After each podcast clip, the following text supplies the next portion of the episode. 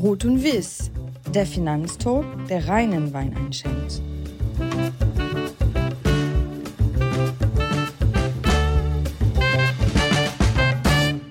Liebe Podcast-Gäste, es ist wieder soweit. Ruth und Wies meldet sich aus der schönsten Stadt Deutschlands. Mein heutiger Gast, Dr. Georg von Wallwitz. Hallo nach München. Hallo und einen wunderschönen guten Abend, Georg. Hallo, Oliver. Schön mit dir hier zu sitzen.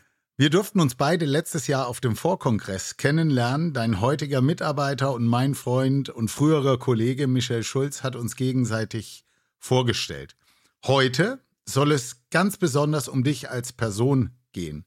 Ich möchte, dass wenn wir heute auseinandergehen, dass unser gemeinsames Publikum anschließend nicht nur den überaus erfolgreichen Fondsmanager kennt, sondern vor allem auch dich, Georg von Wallwitz, als Privatmensch besser kennengelernt hat und auch besser einschätzen kann.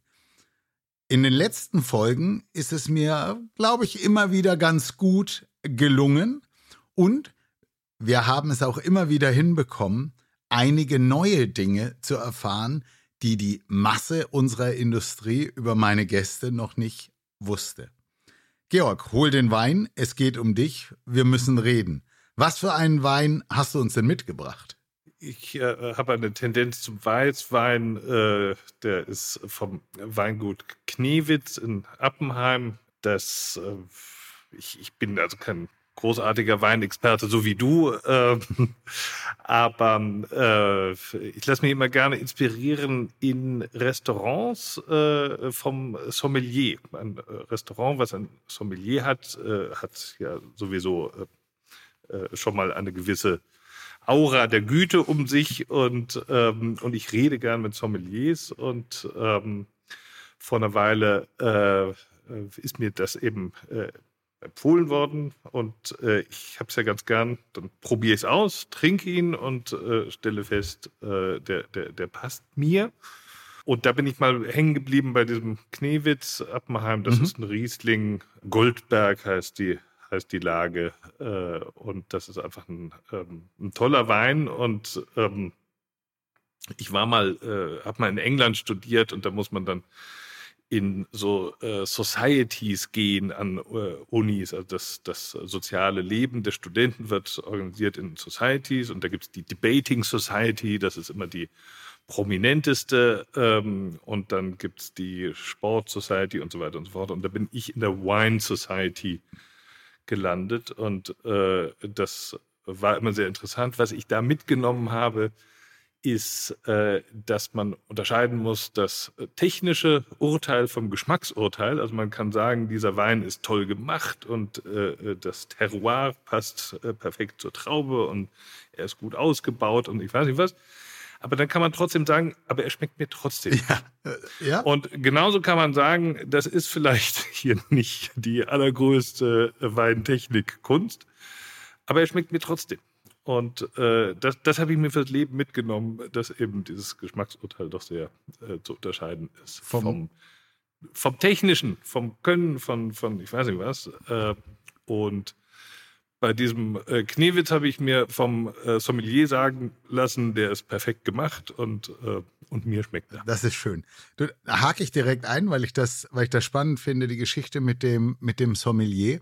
Bist du jemand, der, wenn er essen geht, gerne so Begleitweinmenüs macht? Ja, ähm, aber da habe ich immer Angst, dass ich dann zu viel trinke.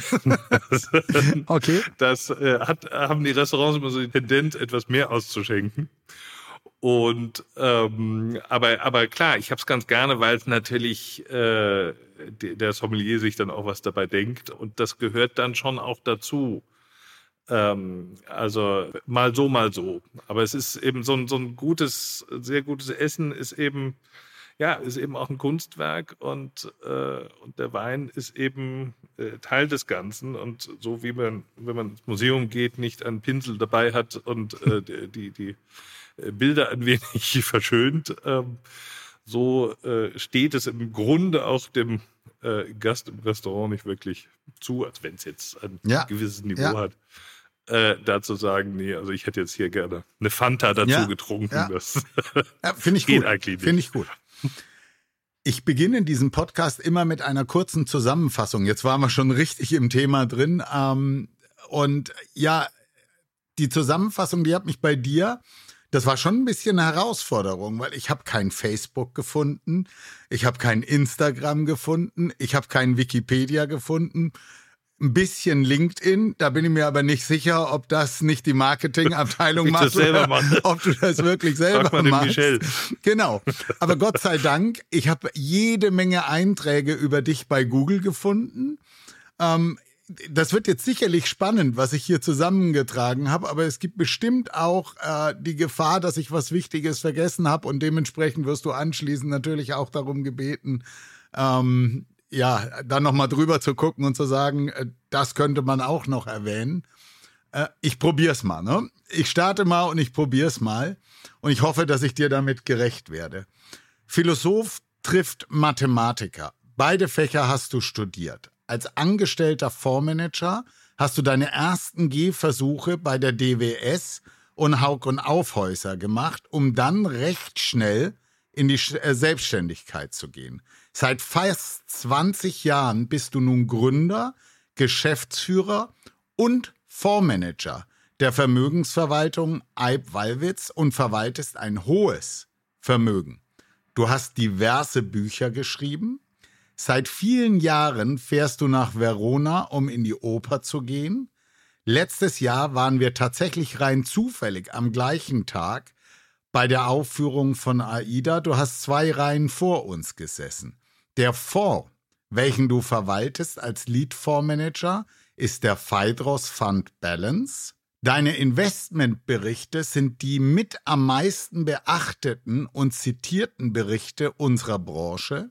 Skifahren steht im Winter bei dir auch relativ weit oben. Man munkelt, du bist FC Bayern-Sympathisant. Außerdem wurde mir zugetragen, dass du früher auch selbst Basketball gespielt hast, beziehungsweise immer noch spielst, was deiner Größe ja nur gerecht wird, da du ein Gardemaß von gut zwei Metern hast. Bringt's das auf den Punkt, Georg?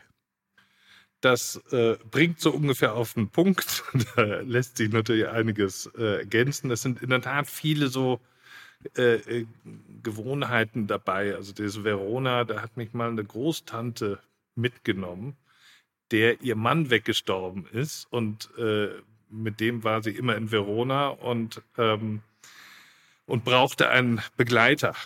Und, äh, äh, und da sie dann eben ein sehr schönes Hotel hat springen lassen, äh, habe ich mich da äh, dann breitschlagen lassen und war eben jedes Jahr mit dieser äh, Tante in Verona. Und das hat sich dann eben verselbstständigt und äh, heute gehe ich eben mit den Kindern, soweit die Kinder kooperieren, das ist ja äh, nicht immer äh, gegeben, gehe ich mit den Kindern ins, ähm, äh, ins selbe Hotel und äh, sitze mehr oder minder auf denselben Plätzen wie seinerzeit mit der Großtante. Und, ähm, und genau, Skifahren ist auch äh, immer am selben Ort und in der Tat Basketball spiele ich äh, bis heute im selben Verein, äh, wie ich mit zehn Jahren äh, eingetreten bin beim MTSV Schwabing.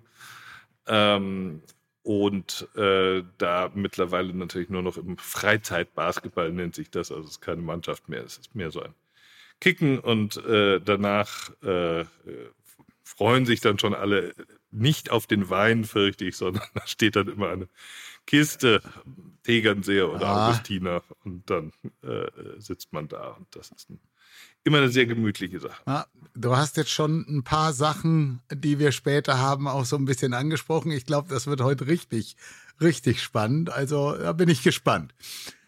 Beginnen wir mit einer Frage, die sicherlich viele hier bewegt. Von der DWS zu Haug und Aufhäuser, um dann sehr schnell in die Selbstständigkeit zu gehen. Was hat dich damals zu diesem Schritt bewogen? Also zum Schritt in die Selbstständigkeit. Ähm, Ja. Ja, ich meine, das, das ist bei mir natürlich irgendwo auch so eine Typfrage, weil ich bin so Typ Oberlehrer und ich sage immer allen, ähm, wie es, äh, wie es richtig ist. Und da ähm, war es irgendwie dann nach ein paar Jahren klar, dass das in großen Organisationen nicht mein Ding ist, weil äh, ich auch meinen Vorgesetzten, die, denen ich im Nachhinein auch Abbitte leisten muss, also ich war sicher kein einfacher Angestellter, also äh, äh, den habe ich eben auch immer die Tendenz gehabt, äh, zu sagen, wie es richtig geht. Und dann muss man sich eben irgendwann äh, selbstständig machen, wenn man es andauernd besser weiß. Und, äh, und dann habe ich äh, mich umgehört äh, bei Freunden und ich weiß nicht was im Umfeld und ähm, letztlich auf, auf dem berühmten Bierdeckel mal ausgerechnet, was braucht man denn, um äh, in die Selbstständigkeit, äh, mhm. Äh, sich selbstständig zu machen. Und äh, man braucht ja nicht so wahnsinnig viel. Es muss nicht immer der Bloomberg dastehen. Alle Infos, die man im Bloomberg hat, hat man im Grunde auch im Netz irgendwo frei verfügbar. Man mhm. muss sich nur zusammensuchen. Und es muss auch nicht immer das Büro in der Maximilianstraße in München sein. Ähm, das geht schon auch von woanders. Und ähm, also im Grunde braucht man nicht so wahnsinnig viel, um, um sich selbstständig zu machen. Das ist heute wahrscheinlich ein bisschen anders. Äh, heute ist natürlich die, äh, die, die, Hürde, über die man springen muss bei der Aufsicht, ist, ist höher. Das war vor 20 Jahren, war das natürlich noch ein bisschen wenig. Ja. Und, ähm, und dann ähm, war das einfach so ein, so ein Experiment auch mal.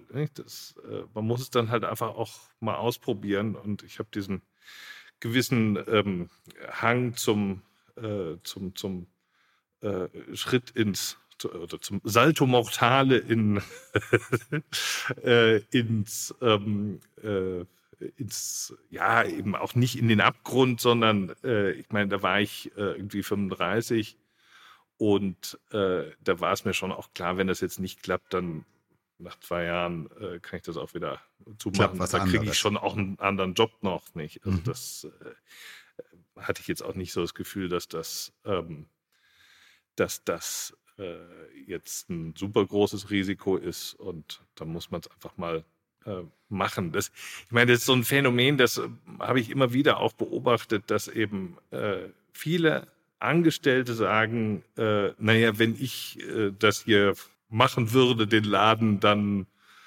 äh, würde ich das ganz anders machen und viel besser und so. Und dann muss man es halt irgendwann auch machen und nicht immer nur drüber reden. Nee.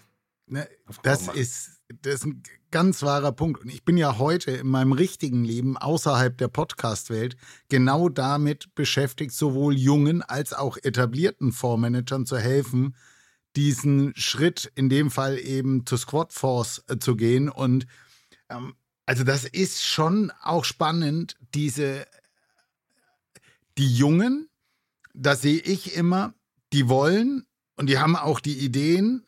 Und bei dem, bei den Etablierten, die könnten, aber die tun sich viel schwerer, eben das, was, was schon da ist, da ist äh, hinter, hinter sich zu lassen. Und ähm, äh, genau wie du sagst, also wenn, wenn ich dann mit denen da sitze und du nimmst das weiße Blatt Papier und du schreibst das auf, ja, natürlich ist es ein Risiko, weil dein Gehalt weg ist, aber es braucht nicht so viel, um, um erfolgreich zu sein. Und du hast das eben mit dem, mit dem Bierdeckel gesagt. Ich finde, ich finde das spannend, weil ich habe, ich hatte für mich die Frage, konntest du dir damals, als du den Bierdeckel genommen hast, konntest du dir vorstellen, wie lange es dauern würde, bis es wirklich groß und erfolgreich ist? Oder hast du damals einfach für dich gesagt, ja, was mache ich, wenn es nicht klappt? Also, welches war der, der Blickwinkel, den du auch auf da, euren heutigen Laden damals hattest? Also, ich habe da keinen Plan gehabt in dem Sinne, so ich, ich möchte mal eine Milliarde mhm. verwalten oder, oder zwei oder drei. Äh, das, das war nicht der Plan. Ähm, der Plan war einfach, äh, was Eigenes zu machen und das irgendwie gut zu machen. Und dann kam da halt ein gewisser Optimismus dazu, dass dann eben auch äh, das erfolgreich wird. Und ähm, aber eben was, was du sagst, ist eben genau, genau der Punkt. Die meisten hemmt eben ähm, dieser Verzicht auf das ja. feste Gehalt. Nicht? Das ist ein riesiger Hemmschuh. Und ähm, äh, und die schauen halt im Grunde eben auf die nächsten zwei, drei Jahre. Also in meinem ersten Jahr als Selbstständiger habe ich 12.000 Euro verdient. Äh, steuerfrei, ja. wie man das hilft dir aber in München immer noch nicht sagen kann. hilft mit äh, Frau und drei Kindern immer noch nicht äh, sehr weit die 12.000 Euro vor und ja. nachsteuern. Ähm, äh, klar ist das, war das irgendwie nicht sehr viel und im Zweifelsfall ist Verona auch ja. mal ausgefallen da in dem Jahr. Aber, ähm, aber so, hinten raus wird es dann ja auch mehr, wenn es gut geht. Und, und äh, die, die viele denken einfach halt äh, in so einem Zeithorizont von ein, zwei, drei Jahren und, ähm, äh, und sind dadurch halt irrsinnig ja. gehemmt. Und, äh, aber das sind dann vielleicht auch nicht die Unternehmertypen. Äh, da da gibt es bei Keynes, äh, äh, John Bennett Keynes beschreibt das eben sehr schön, dass eben der Unternehmer braucht halt diesen Animal Spirit, den, diesen Unternehmergeist, weil natürlich jede Investition und auch die Investition in sich selber als Unternehmer zahlt sich natürlich erst in zehn Jahren aus. Und weiß der Himmel, was in zehn ja. Jahren ist. Das kann natürlich, wenn ich eine Fabrik baue als Unternehmer, ähm, dann habe ich dann auch keinen Zeithorizont von drei Jahren, sondern von 10, 20 Jahren. Und ob das dann gut geht oder nicht, da, da kann man viele Excel-Tabellen und äh, PowerPoint-Präsentationen füllen es weiß doch kein Mensch, was in zehn Jahren ist. Und, äh, und, und diesen Animal Spirit zu sagen, ich weiß es nicht, aber ich habe ein gutes Gefühl dabei. Ich mache mach jetzt erstmal. Das geht eben äh, dann doch ja, vielen. Okay.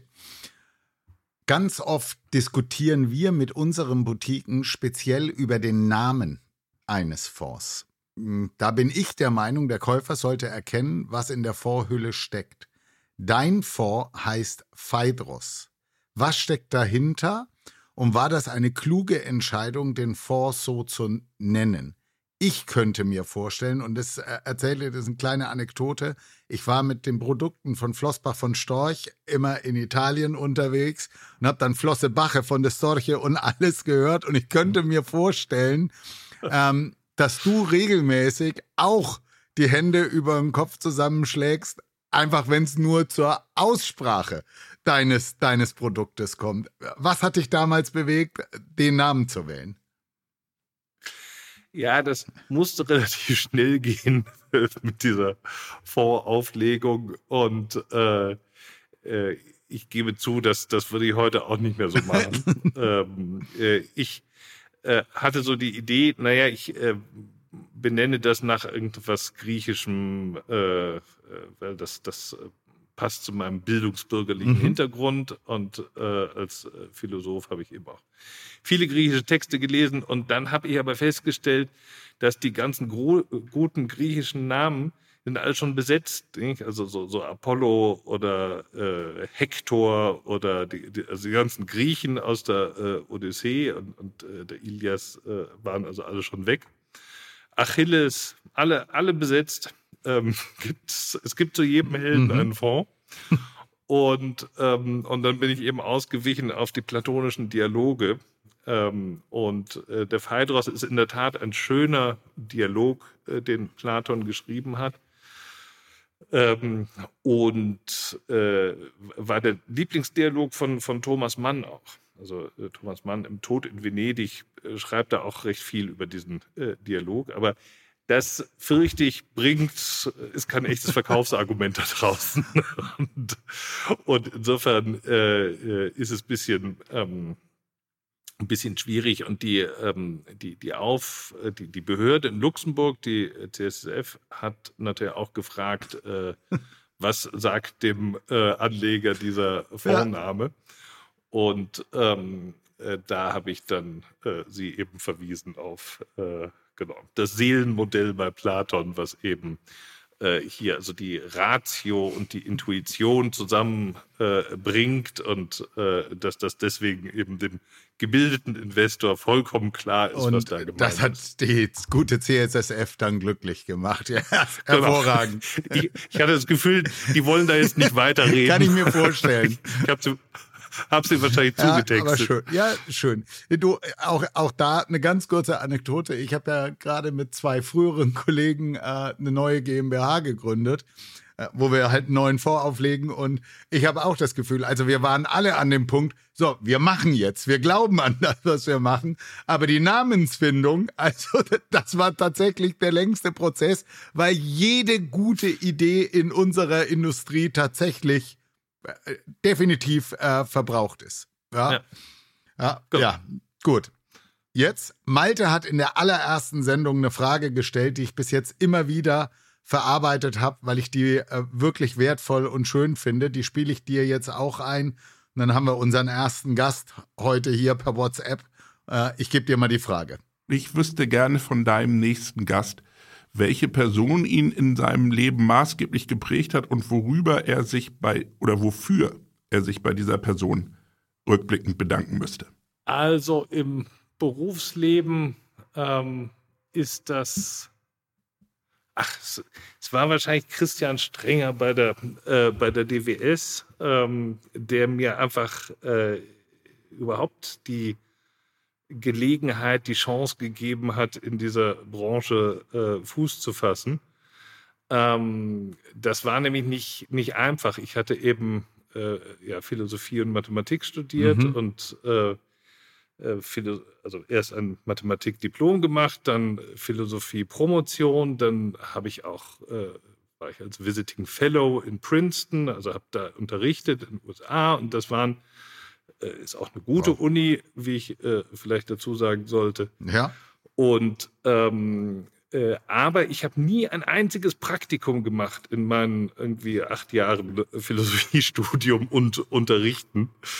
Und ähm, weil ich äh, immer diese Horrorgeschichten gehört habe, dass eben man als Praktikant sitzt man rum, keiner braucht einen und äh, niemand interessiert sich und äh, verschwendete Zeit. Und dann ähm, äh, habe ich das eben irgendwie auch äh, nicht gemacht. Und dann musste ich eben irgendwo einen Berufseinstieg finden, weil ich, ich, äh, ich war jung und brauchte das Geld und ähm, und äh, habe äh, hab mich halt äh, überall beworben und äh, auch was ich bei Unternehmensberatung oder bei Zeitungen als Journalist und das, das ist ja alles offen, wenn man eben ja. solche Fächer studiert hat, ist man auf äh, für alles und auch für nichts qualifiziert.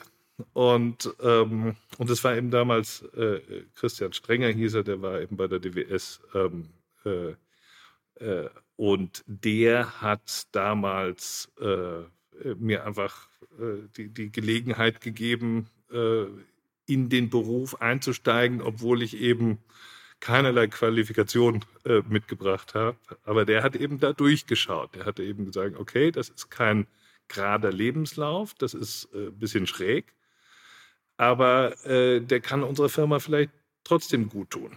Und, Von einem äh, anderen Blickwinkel kommt, ne? Und weil einfach ein anderer Blickwinkel kommt. Und ich ja. muss sagen, ich habe das hier auch in, in meiner Firma heute, ähm, habe ich auch sehr gerne eben Leute, die einen anderen Hintergrund haben als alle anderen. Und wenn eben da so ein Raum ist, wo eben alle an derselben Uni äh, BWL studiert haben, das ist nicht immer so, dass das dann prickelnd ist. Und ja. ähm, in diesem äh, äh, Sinne geht äh, sozusagen der äh, Dank auch auf diesem Wege nochmal ähm, Christian Strenger, DWS damals. Okay. Kommen wir zum Thema Wein oder eine der ersten Fragen zum Thema Wein heute. Was ist denn deine persönlich verrückteste Geschichte oder die Geschichte, die dir am meisten im Kopf hängen geblieben ist zum Thema Wein? Also ähm, neben diesen äh, ersten Gehversuchen da in, äh, damals in Exeter ja. war das in England, ähm, ist das äh, äh ist das wahrscheinlich äh, ein ähm, äh, langes Gespräch, was ich mal mit einem Winzer hatte, ist gar nicht so ewig her, ähm, der ähm, was Interessantes gesagt hat zum Thema eben äh, Marketing. Ähm, der hat gesagt, naja, ich äh, hatte eben lange Jahre ein ähm, ziemlich schlechten Kellermeister und dieser Wein wurde einfach schlecht ausgebaut und war einfach nicht gut. Unser Wein war nicht gut. Mhm. Und ähm, aber er wurde trotzdem noch gekauft, weil eben die Leute, weil wir eben damit äh, mit unserer äh, Marke und mit unserem Weingut ist einfach eine, ein guter Wein assoziiert worden. Mhm. Und, ähm, und dann, dann hatte, hatten wir einfach fünf Jahre einfach ein Loch. Es war einfach nicht gut. Und dann, ähm, aber er ist trotzdem weiter gekauft worden. Und äh, mittlerweile ist äh, neuer Kellermeister und jetzt ist er auch wieder von seinem Wein äh, äh, überzeugt und äh, jetzt ist alles wieder gut. Aber das, das fand ich doch eben faszinierend. Man kann eben auch einen Wein trinken und ihn eben, wenn man dran glaubt, dann, dann schmeckt der wahrscheinlich auch gut. Und dieses, äh, äh, äh da, da, sind wir wieder bei diesem Technik-Argument. Äh, ähm, ja, der Kellermeister hat eben wahrscheinlich die, äh, die Technik nicht so äh, im Griff gehabt. Und, und ähm, aber das Geschmacksurteil ist eben ein anderes ähm, es schmeckt dann trotzdem den Leuten. Ich, ich erlebe das immer wieder, wenn ich in Restaurants an den Tischen nebenan schaue, dass eben ganz oft Menschen einen Namen, ob das jetzt der Winzer oder ein Wein ist, kaufen, oft für viel zu viel Geld, wo ich, wo ich sage, wenn ich einen Barolo heute trinke, der ist jetzt kein Winzer, sondern ist eben ist eine Weinart, der von 2018 oder 2017 ist, dann wird der teuer sein, aber ist auf jeden Fall zu jung. Aber die Leute sagen, oh, ich trinke einen Barolo und deswegen oder einen Brunello und deswegen muss der gut sein. Und ähm, ja, so kann ich, aber das kann gut sein, wenn das für ein Weingut so funktioniert. Ähm, in anderen Branchen funktioniert das vielleicht nicht so. Genau. Das, das äh, ist eben, ich meine, mit Bordeaux ist es natürlich auch so, ja. dass, dass die, die müssen natürlich alle sehr, sehr lange liegen, aber das hat natürlich der, der Winzer will die nicht auf dem Hof haben, wenn er es abgefüllt hat, genau. nach zwei Jahren oder so der, äh, im, im, Fass, will er es natürlich auch vom Hof haben. Ja. Und dann liegt es im Restaurant und das Restaurant will die natürlich auch weiterbringen irgendwie. Und ähm, das, äh, dann, dann kommt sowas zustande. Also mir hat ein äh, älterer Herr mal beigebracht, wenn ich im Restaurant die Weine alle nicht kenne und äh, das, das kommt schon mal vor, dann äh, soll ich eben von der Traube, die ich gern habe, ähm, äh, einfach den zweitbilligsten nehmen. Nicht den allerbilligsten, das, das kann schon auch mal schief gehen, aber den zweitbilligsten und also definitiv eher bei den Preisen von unten nach oben gehen als von äh, oben nach unten. Das ist natürlich, äh, äh, da, da gibt es diesen äh, schönen Begriff des Geltungskonsums. Ja. Ähm, äh, das ist natürlich im Wein, gibt es das natürlich auch. Ich kaufe die größte Flasche und den teuersten genau. Wein und so. Ich bin ein toller Hecht und äh, schaut her, was, was ich kann.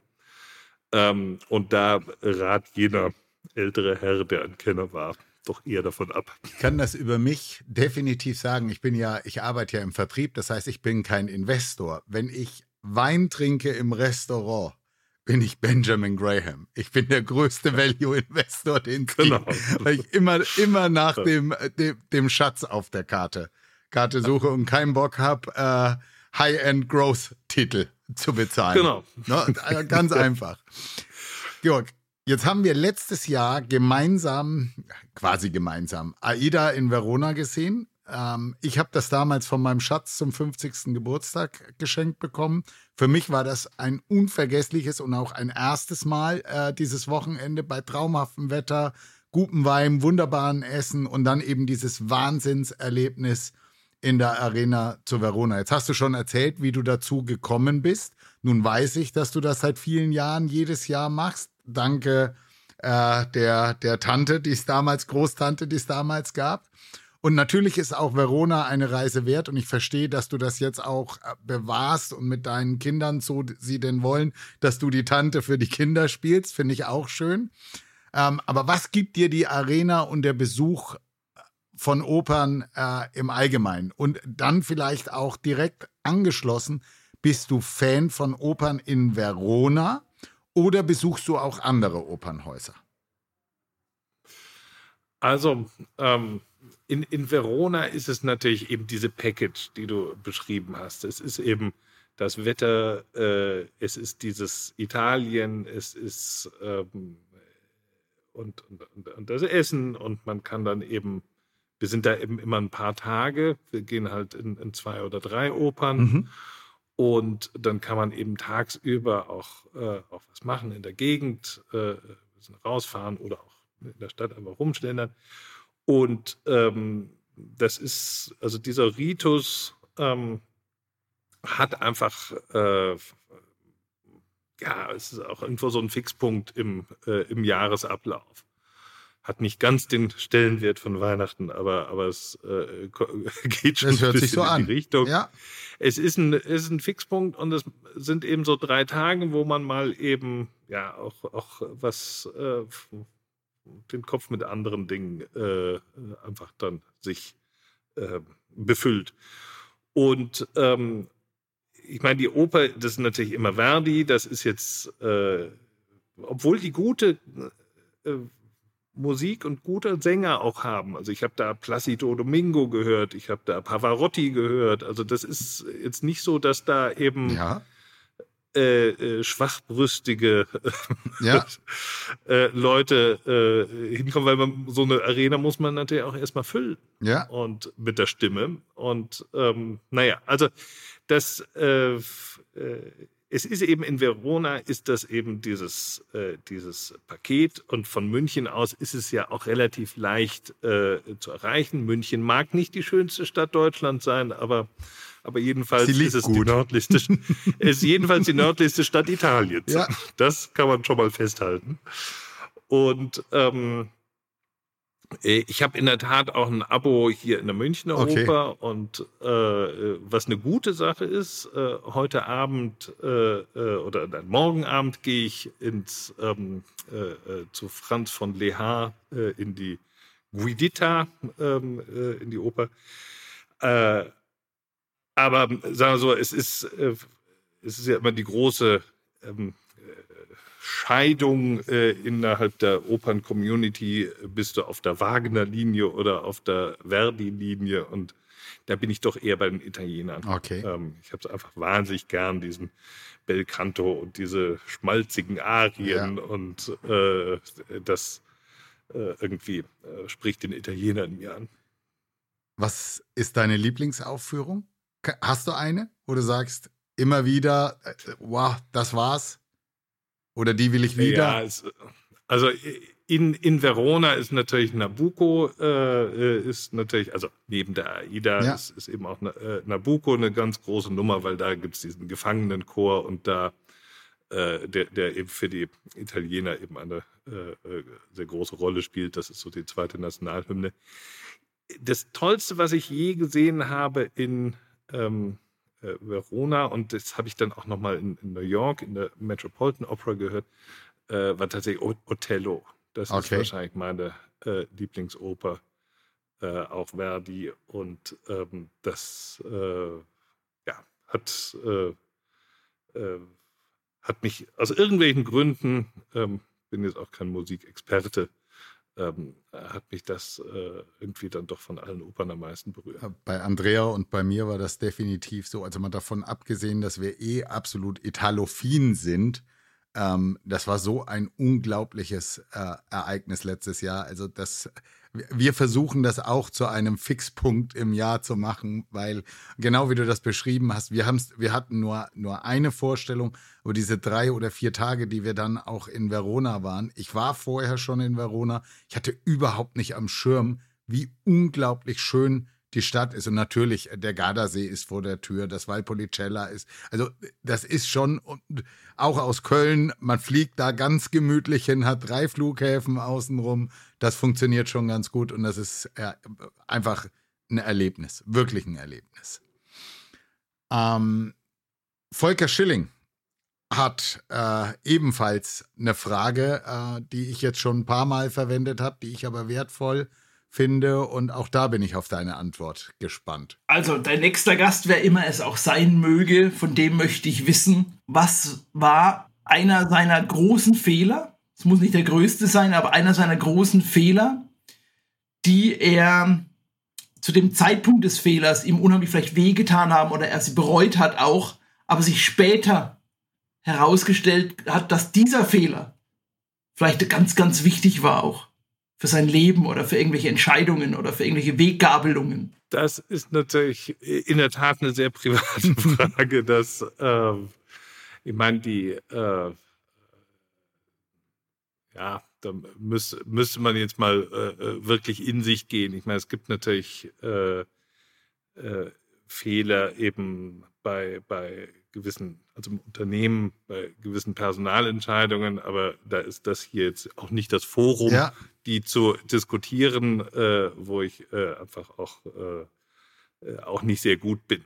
Das ist, äh, ich bin ja eher so ein Büchermensch äh, und ähm, als Mathematiker ist man da eben dann auch schnell überfordert eben mit diesen Dingen. Ich habe einige sehr gute Personalentscheidungen getroffen, andere waren eben ähm, einfach auch dumm. Und ähm, äh, was eben die äh, Weggabelungen, so die großen Weggabelungen in meinem Leben, die habe ich, glaube ich, im Wesentlichen gut erwischt. Also ich habe äh, eine wunderbare Frau, ich habe äh, die Kinder sind irgendwie soweit ich weiß, äh, äh wenn gelungen. sie mit mir reden, äh, machen sie eigentlich einen ganz normalen Eindruck und äh, äh, ganz zufrieden. Und ähm, ich habe immer wahnsinnig viel Glück im, im Leben gehabt.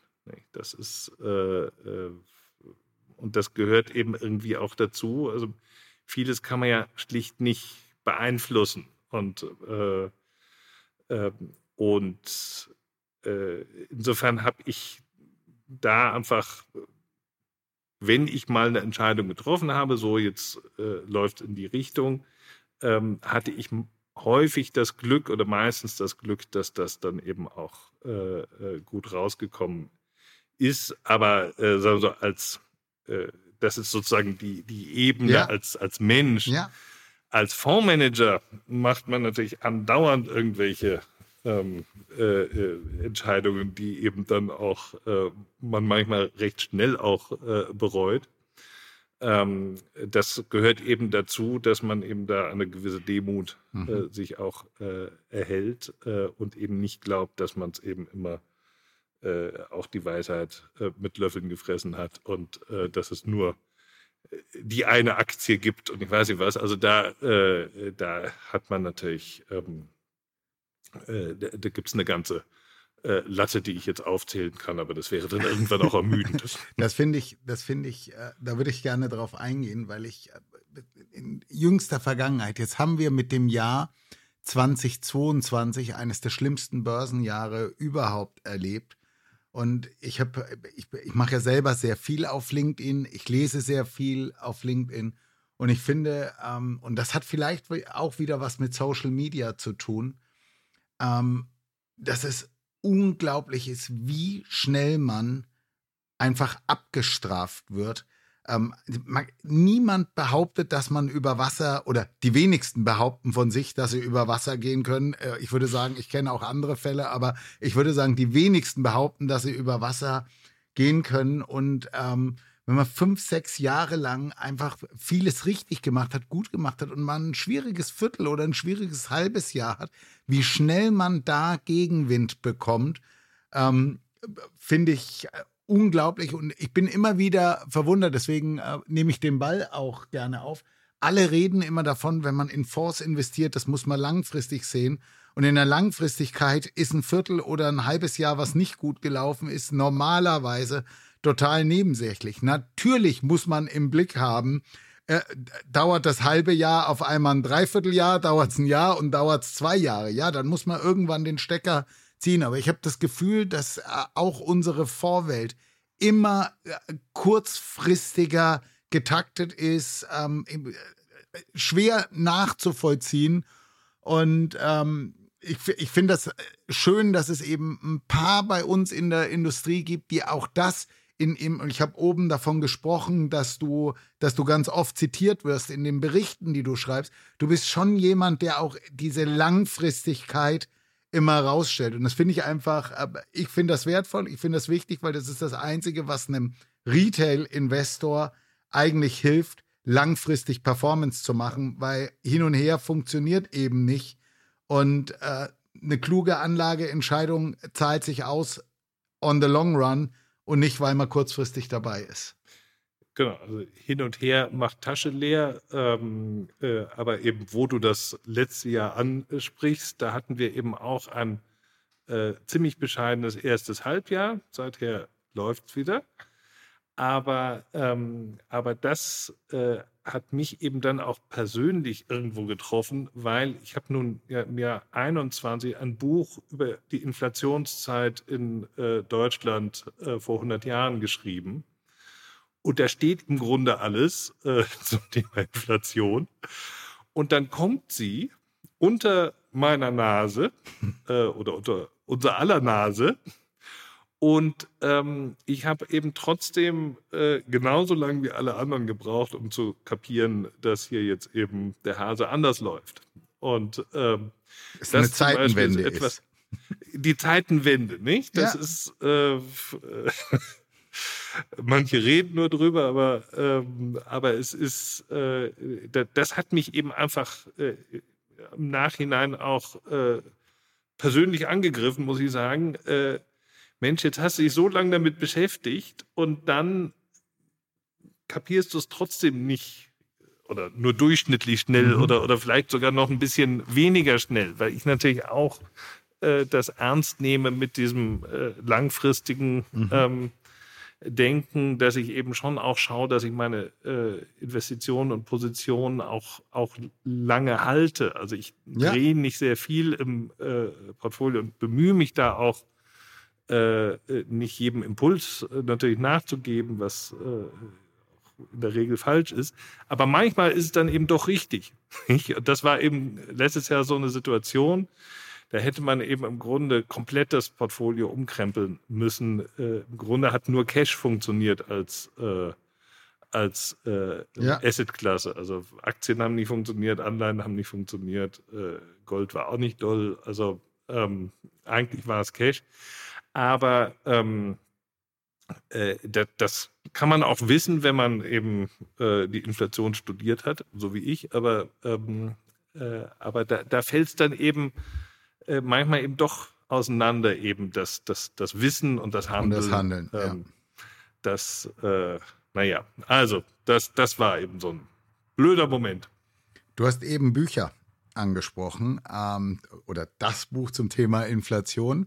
Georg, du hast diverse Bücher geschrieben. Ich gehe davon aus, äh, wer gerne schreibt, der liest auch gerne. Ich habe das hier äh, immer gemacht, weil für mich ist Wein und Lesen, kannst das hier hinter mir sehen, da steht ein riesen Bücherregal. Äh, das gehört zusammen. Meine Gäste sind immer herzlich eingeladen, eine Buchempfehlung auszusprechen. In deinem Fall würde ich mich tatsächlich freuen, sowohl ein Sachbuch als auch einen Roman zu hören, dem du, den du empfehlen würdest.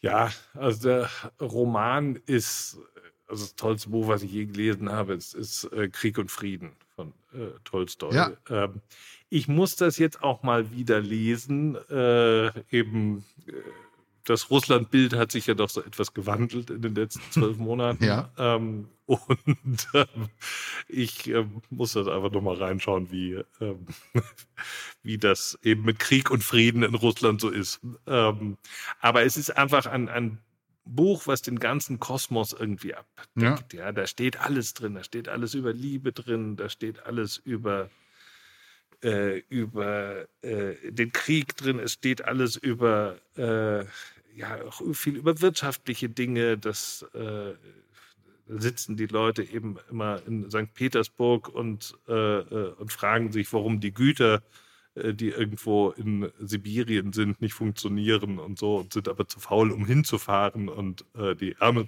hochzukrempeln und, und, und all diese Dinge stehen da drin.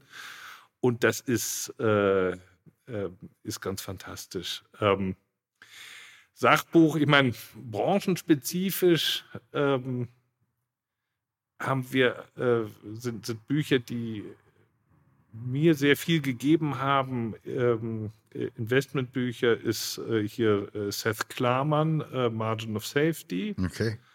Und äh, von Howard Marks äh, Mastering the Market Cycle. Das ist auch sehr gut.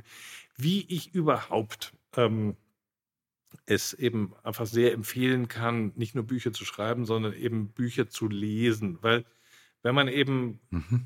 immer nur kurze Texte liest, Zusammenfassungen, ähm, äh, Investmentberichte und ich weiß nicht was, oder, oder auch von, vom Analysten irgendwie ja. die, äh, die, die Sachen. Es ist nie sozusagen so man beschäftigt sich einfach im, selber im Kopf nie so damit, wie wenn man eben mal ein ganzes Buch über was liest. Die äh, Bilder kommen anders. Und es kommt eben ganz anders und äh, äh, deswegen lese ich auch tatsächlich gerne die Quartalsberichte von Unternehmen im Original. Was schreibt der Vorstand mhm. über das abgelaufene Quartal? Und eben nicht immer durch den Filter äh, dessen, was, was schreibt Morgan Stanley oder die ja, Deutsche ja. Bank äh, darüber. Ähm, erstmal schreiben dieses da eh alle nur ab und äh, aus, aus dem Quartalsbericht. Dann kann man auch das Original lesen.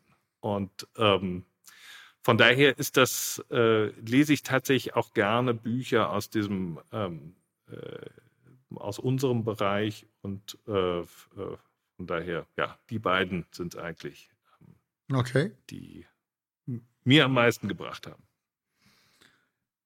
So, jetzt wird's spannend. Äh, ich habe etwas gefunden, da steht dein Name im Zusammenhang mit einer Diskriminierung.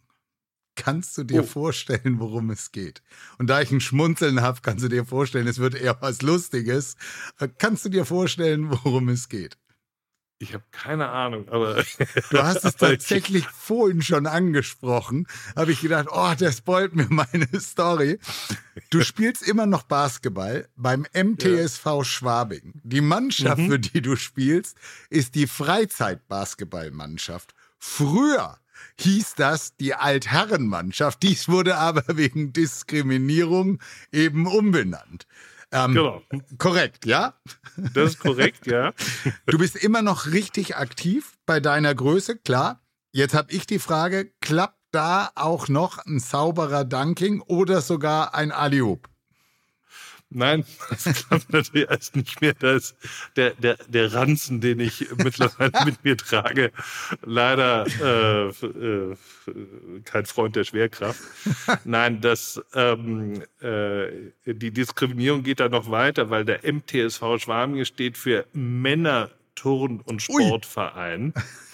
Und das wurde natürlich auch irgendwann geändert, ich glaube in Münchner Turn- und Sportverein. Okay. Aber das war ursprünglich war es bei der Männerturn- und Sportverein und da in der Altherrenmannschaft. ähm, das äh, ist in der Tat ähm, äh, etwas aus der Zeit gefallen, zumal eben äh, durchaus auch Frauen mitspielen in dieser äh, Freizeitbasketball-Truppe. Ah, und das ist immer sehr schön, weil da, da, da ähm, weil es eben ohne Ehrgeiz äh, ist. Also man, man will schon seine, seinen äh, Punkt auch mal machen, aber, aber wenn jemand irgendwie äh, einen unglaublichen Zug zum Tor, äh, zum, zum Korb hat, äh, dann lässt man ihn auch gerne mal passieren, weil äh, der, der oberste Grundsatz in unserer Generation ist dann eben, man will sich halt nicht verletzen. Ja. Nee? Das könnte ich jetzt einfach nicht brauchen, ein verdrehtes Knie, weil in unserem Alter dauert das einfach äh, acht Jahre, bis das Skifahren vorbei. Geht.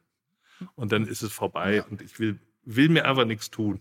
Und äh, Du hast eben den Ranzen angesprochen, also dann kommen wir jetzt zu einer Weinrubrik. ähm, ich nenne dir vier Gelegenheiten und du sagst mir, mit wem du dabei was trinken würdest. Du musst nicht Wein nennen. Wenn du sagst, das ist was, dann machen wir was anderes, ist das natürlich auch legitim. Und wenn du sagst, es ist Wasser, ist es Wasser. Du sitzt in einer lauen Frühlingsnacht im englischen Garten. Da äh, trinke ich sehr gerne auch mal einen Rotwein. Mit wem würdest du das machen? Mit Christian Ude, unserem Altbürgermeister, der äh, daneben auch noch Poet und äh, äh ein sehr lustiger Mensch war. Schön. Montag 20 Uhr, immer noch im Büro und kein Ende in Sicht. ähm, da verbietet sich der Whisky, äh, äh, dann, dann wahrscheinlich eher eine Cola, um, um, um, äh, äh um wach, zu, wach bleiben. zu bleiben. Kein Kaffee. Okay. Einer deiner Werte im Portfolio geht absolut steil durch die Decke. Ähm, da äh, trinken wir dann tatsächlich Wasser, weil das sollte einen alles misstrauisch machen. und äh, die, äh, dass sich selber auf die Schulter klopfen, muss eben dann auch irgendwann ein Ende haben. Und äh, äh das äh, lehrt die Erfahrung, dass äh, sobald der Champagner ausgepackt wird, man es am nächsten Tag bereut. Mhm. Nach der Oper in Verona. Nach der Oper Verona ist es definitiv auch ein Rotwein. Okay. Äh, wahrscheinlich eben ein Barolo. Okay. Ähm, wenn ich schon jemand aus München hier in meinem Podcast habe und ich habe oben ja gesagt, man munkelt, du wärst FC Bayern-Sympathisant, dann müssen wir natürlich auch über das ganze Theater, was es jüngst wieder beim FC Bayern gab, sprechen. Wie nimmst du das wahr und ist der FC Hollywood wieder zurück? Also ähm, das äh, Spiel gegen Paris äh, Saint-Germain hat äh, zu den schönsten Hoffnungen Anlass gegeben, obwohl es recht knapp war. Also ich bin sehr gespannt auf das Rückspiel, ja. weil ähm, die Herren aus Paris haben ja doch ein gewisses Kaliber und ähm, wollen, glaube ich, auch weiterkommen. Ähm, äh, also das ist ich, ich bin, muss zu meiner Verteidigung sagen, ähm, ich bin also ein geborener äh, Bayern-Fan, weil das, äh, ich bin im Münchner Norden geboren mhm. und aufgewachsen und das ist einfach äh, FC Bayern äh, Country. Mhm. Ähm, wäre ich im Münchner Süden geboren und aufgewachsen, dann wäre ich wahrscheinlich 1860-Fan. 1860 äh, ist übrigens ein Verein mit hohem Unterhaltungswert, den ich auch durchaus verfolge ähm, äh, in der dritten Liga. Und äh, manchmal finde ich einfach auch, ist da, äh, ja, sehne ich mich so etwas äh, in die dritte Liga, weil da, da geht es irgendwie noch ehrlich zu. Ja. Ähm, andererseits muss man sagen, äh, in der ersten Liga und in der Champions League wird auch ein sehr guter Fußball gespielt. Und die, die es macht dann einfach auch großen Spaß, diesen sehr guten Spielern zuzuschauen. zuzuschauen ja. Und äh, also der FC Bayern ist, äh, ich glaube nicht, dass er wirklich zurück ist. Ich glaube auch nicht, dass er die Champions League äh, gewinnen. Ähm, also diese, diese, diese sehr dominante äh, Phase als äh, die Müllers und äh, so ihre, ihre beste Zeit haben, das sehe ich ähm, so nicht gerade. mehr. Mhm. Ich freue mich, dass in der, in der Bundesliga einfach äh, es, ähm, es wieder echt spannend mhm. ist und, äh, äh, und natürlich gerade so Union Berlin, was die für einen Lauf haben, das ist schon toll. Und äh, irgendwo der Sozialist in mir freut sich dann natürlich auch immer, wenn eben Vereine mit kleinem Budget äh, eben zeigen, es geht auch so und äh, dass eben nicht nur Geld Tore schießt. Geld schießt schon auch Tore, aber eben nicht nur. Ich wette Jahr für Jahr mit dem alten Kollegen von Flossbach von Storch um eine Pizza, dass die Bayern nicht Meister werden und dass es Dortmund wird. Ich muss zugeben, ich würde mich dieses Jahr noch viel mehr freuen, wenn wir ein Leicester in Berlin hätten und das passieren würde. Genau. Wahrscheinlich passiert es nicht, aber alleine, dass wir darüber sprechen, macht ja. so viel Spaß und macht genau. diesen Sport so viel schöner, als wenn die Bayern ja um die Zeit schon 20 Punkte Vorsprung ja. haben. Deswegen, ja. Ähm, bevor wir jetzt zum Ende kommen, jetzt geht es dann wirklich richtig um dich, ähm, kommen wir zur Rubrik Poesiealbum oder Freundebuch. Ähm, mir ist es wichtig, dass du jetzt ganz schnell antwortest, nicht politisch, sondern wirklich so, wie du es fühlst. Äh, Lieblingsland? Frankreich. Lieblingswein? Riesling. Lieblingsessen? Spaghetti. Aha. Voll eklig? Äh, Blutwurst. Ja, das kann ich nachvollziehen. Voll peinlich. Ähm. das ist zu schwer, die Frage. Kann ich, kann ich das bitte überspringen? Was möchtest du noch, erle äh, noch erleben? Ich möchte, ich möchte mal nach Japan fahren. Mhm. das ist so ein Ziel, was ich irgendwie habe, einmal nach Japan. Für wen würdest du gerne mal kochen? Ich, für dich? Nehme ich gerne an. Nehme ich gerne So an. wir's. Sehr schön. Wo möchtest du unbedingt noch hinreisen? Japan habe ich verstanden. Mhm. Okay. Wenn du Uli Hoeneß wärst, was würdest du dann jetzt tun? Ich würde wahrscheinlich am äh, Tegernsee äh, äh, an meinem Oldtimer schrauben. Okay. Wenn du eine Frau wärst oder welche Frau wärst du gerne mal? Ich wäre ähm, gerne Emmy Noether gewesen. Emmy Noether ist die bedeutendste Mathematikerin im 20. Jahrhundert gewesen. Ähm, und äh, das war einfach eine tolle Frau. Die war einfach äh, die intelligenteste Frau überhaupt äh, weit und breit und hat ähm, war dann so snobby, ähm, dass äh, sie hat also über Symmetrien gearbeitet und hat dann äh, äh, auch das auf Physik angewandt, weil in der physikalischen Welt gibt es eben auch sehr viele Symmetrien und dann hat sie eben in einer längeren Arbeit auch mal äh, geschrieben, also kurz nachdem Einstein seine Relativitätstheorie veröffentlicht hat, die allgemeine, hat sie dann eben was zur Symmetrie äh, äh, veröffentlicht und hat gesagt, naja, in der Fußnote hat sie gesagt, ja, also Einstein und seine Relativitätstheorie, das ist eben eigentlich eine Fußnote zu, zu meiner Arbeit. Was eine schöne Antwort. Und das muss man erstmal hinkriegen. Ja, dass was man ne- sagt, Einstein ist so eine Fußnote für mich. Würdest du sagen, du wärst sie gerne mal einen Tag oder würdest du sagen, wenn ich die Chance hätte, mit ihr zu tauschen, das hätte ich gemacht? Ich würde mit ihr tauschen, weil sie eben diese ganzen Leute auch kennengelernt hat, die Heisenbergs und Einsteins und, äh, und äh, dann Ja. eben auch in Princeton war und äh, also ähm, tolle Frau. Weißwurst oder Haxen? Weißwurst. Roher Kloß oder Semmelknödel? Semmelknödel. Weißbier oder ein helles? Weißbier. Oh. Fußball oder Basketball? Ah, schwer. Basketball. Weinzelt oder Schottenhammel? Weinzelt, weil der Wirt vom Weinzelt ist ein alter Freund von mir, mit dem habe ich, äh, bin ich schon in die Schule gegangen. Da kann ich nicht anders. Jetzt bin ich tatsächlich gespannt, weil ich so zwei, drei unterschiedliche äh, Tendenzen heute hatte. Weißwein oder Rotwein? Weißwein. Okay. Wann ist für dich der schönste Zeitpunkt, einen Wein zu trinken? Es ist äh, am, am Ende doch abends. Äh, also nicht unbedingt zum Essen, aber gerne auch nach dem Essen noch äh, Hinsetzen. ich, idealerweise am, am, am Kamin Mhm. äh, noch, noch äh, Ja, der Nachklang zum Essen. sehr gut. Georg, jetzt kommt ein Teil, den ich für dich mache. In der Zwischenzeit kannst du dir schon eine Frage für einen der nächsten Gäste überlegen. Nachdem ich in der letzten Sendung mit Frank Thelen damit begonnen habe, keine Weinempfehlungen mehr auszusprechen, sondern das Weingut oder den Wein zu finden, welches am besten zu meinem Gast passt, möchte ich dies auch bei dir versuchen.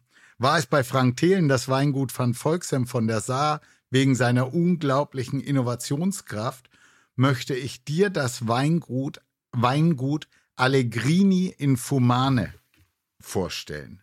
Es liegt im Valpolicella und damit vor den Türen von Verona. Der berühmteste Wein ist der Amarone della Valpolicella. Ein Wein, dem wirklich eine äh, Philosophie zugrunde liegt. Die Trauben werden bis zu vier Monaten getrocknet, sodass sie bis zu 50 Prozent ihrer Flüssigkeit verlieren und eine Konsistenz ähnlich einer Rosine aufweisen. Danach wandern die Corvina-Trauben sowohl in den Stahltank, dann auf große Holzfässer, um anschließend in die hochwertigsten Barrikfässer überhaupt zu kommen. Für viele ist der Amarone-Wein die Königin unter den italienischen Weinen. Mich, und deswegen passt das für mich so gut zu dir, fasziniert die Philosophie und das Handwerk hinter diesem Wein. Ich hoffe, das wird dir gerecht, weil ich habe mir das ausgedacht, wenn ich sehe und ich lese viel, was ihr macht, wie ihr das macht. ich hatte das Gefühl, wenn du einen Wein machen würdest, hätte Amarone eine gute Chance, aus deinen Händen zu kommen. Wenn ich sehe, wie ihr Portfolio-Management macht, wie ihr das alles aufarbeitet, wie ihr den Investor mitnimmt, ich dachte, das passt. Deswegen. Nehme ich gerne so mit, das äh, klingt, äh, klingt super. Und äh, äh spätestens in Verona beim nächsten Mal ähm, äh, fahre ich da vorbei. Das ist tatsächlich auch ein total schönes Weingut und ist es wert, besucht zu werden. Ja. Das ist ja immer schön, diese Weingüter auch eben mal zu sehen und äh, wo es herkommt und auch äh, letztlich, was für ein Typ die Winzer sind. Nicht? Das ist ja auch immer, ähm, übersetzt sich dann ja auch immer in die Qualität der Arbeit. Ich habe das ja in einer meiner Kolumnen mal geschrieben. Irgendwann bin ich dazu übergegangen, auch wenn das bedeutet, dass du manche Weine eben nicht zu Hause hast. Ich kaufe nur noch vor Ort. Ich möchte dem Winzer in die Augen schauen und sehen, wie er mir, mit welcher Inbrunst er mir seinen Wein verkauft und ob ihm das lästig ist und oder ob ihm das Spaß macht. Ja. Ja, dann, äh, lieber Georg, ganz, ganz herzlichen Dank, dass du hier mitgemacht hast. Sehr Und äh, ja, jetzt deine Frage für einen meiner nächsten Gäste. Ja, die Frage ist natürlich ganz einfach und äh, basiert auf einer Tätigkeit, die ich sehr empfehlen kann aus eigener Erfahrung. Und zwar, lieber nächster Gast, welches Buch möchtest du schreiben? Das ist spannend. Möchtest du schreiben? Sehr gut. Ja, lesen ist einfach. Ja. Das lesen kann jeder. Ja, möchtest du schreiben? Das, herzlichen Dank. Die Frage wird ganz sicherlich öfter verarbeitet werden. Das finde ich tatsächlich sehr gut, weil richtig, lesen kann jeder. Ich weiß, ähm, ich hatte mir ja, als ich gesagt habe, als ich bei Flossbach aufgehört habe, war ich ja auch der Meinung, ich würde gerne äh, ein Buch schreiben. Jetzt sind es Kolumnen geworden. Ich habe mehrfach mit dem Thema äh, Buch angefangen. Hier liegt neben mir liegt ein Moleskine, wo zumindest ein Skript drin ist, aber über das Skript bin ich nicht hinausgekommen und ähm, ich, die Frage finde ich sehr spannend, äh, weil ich auch nicht glaube, dass sich jeder damit schon be äh, beschäftigt hat, ob er überhaupt ein Buch schreiben möchte. Ja, das heißt doch immer, man muss ein, ein, äh, ein äh, Baum pflanzen, ein Haus bauen und ein Buch schreiben. Ja, die Gefahr ist, dass dann alle Chat GBT verwenden und sage, schreibe ein Buch. Gut. Dann, also, herzlichen Dank. Das hat, mir hat ja. mir hat super Spaß gemacht. Ja, auch. Und Vielen Dank. Ich hoffe, dass unsere Gäste heute äh, auch das mitgenommen haben, was unser Ziel war. Und wenn das so war, dann bitte ich wieder alle darum, weiterempfehlen, liken, auf allen Foren die fünf Sterne geben, wie auch immer. Das hilft uns. Ähm, und ja, ich würde mich freuen, wenn alle auch in Zukunft wieder reinhören, wenn es heißt, hol den Wein, es geht um dich. Lieber Oliver, vielen Dank. Es war mir eine große Freude. Und ich komme auf die Essenseinladung zurück. Ja, das machen wir. Dankeschön. Also, ciao. ciao.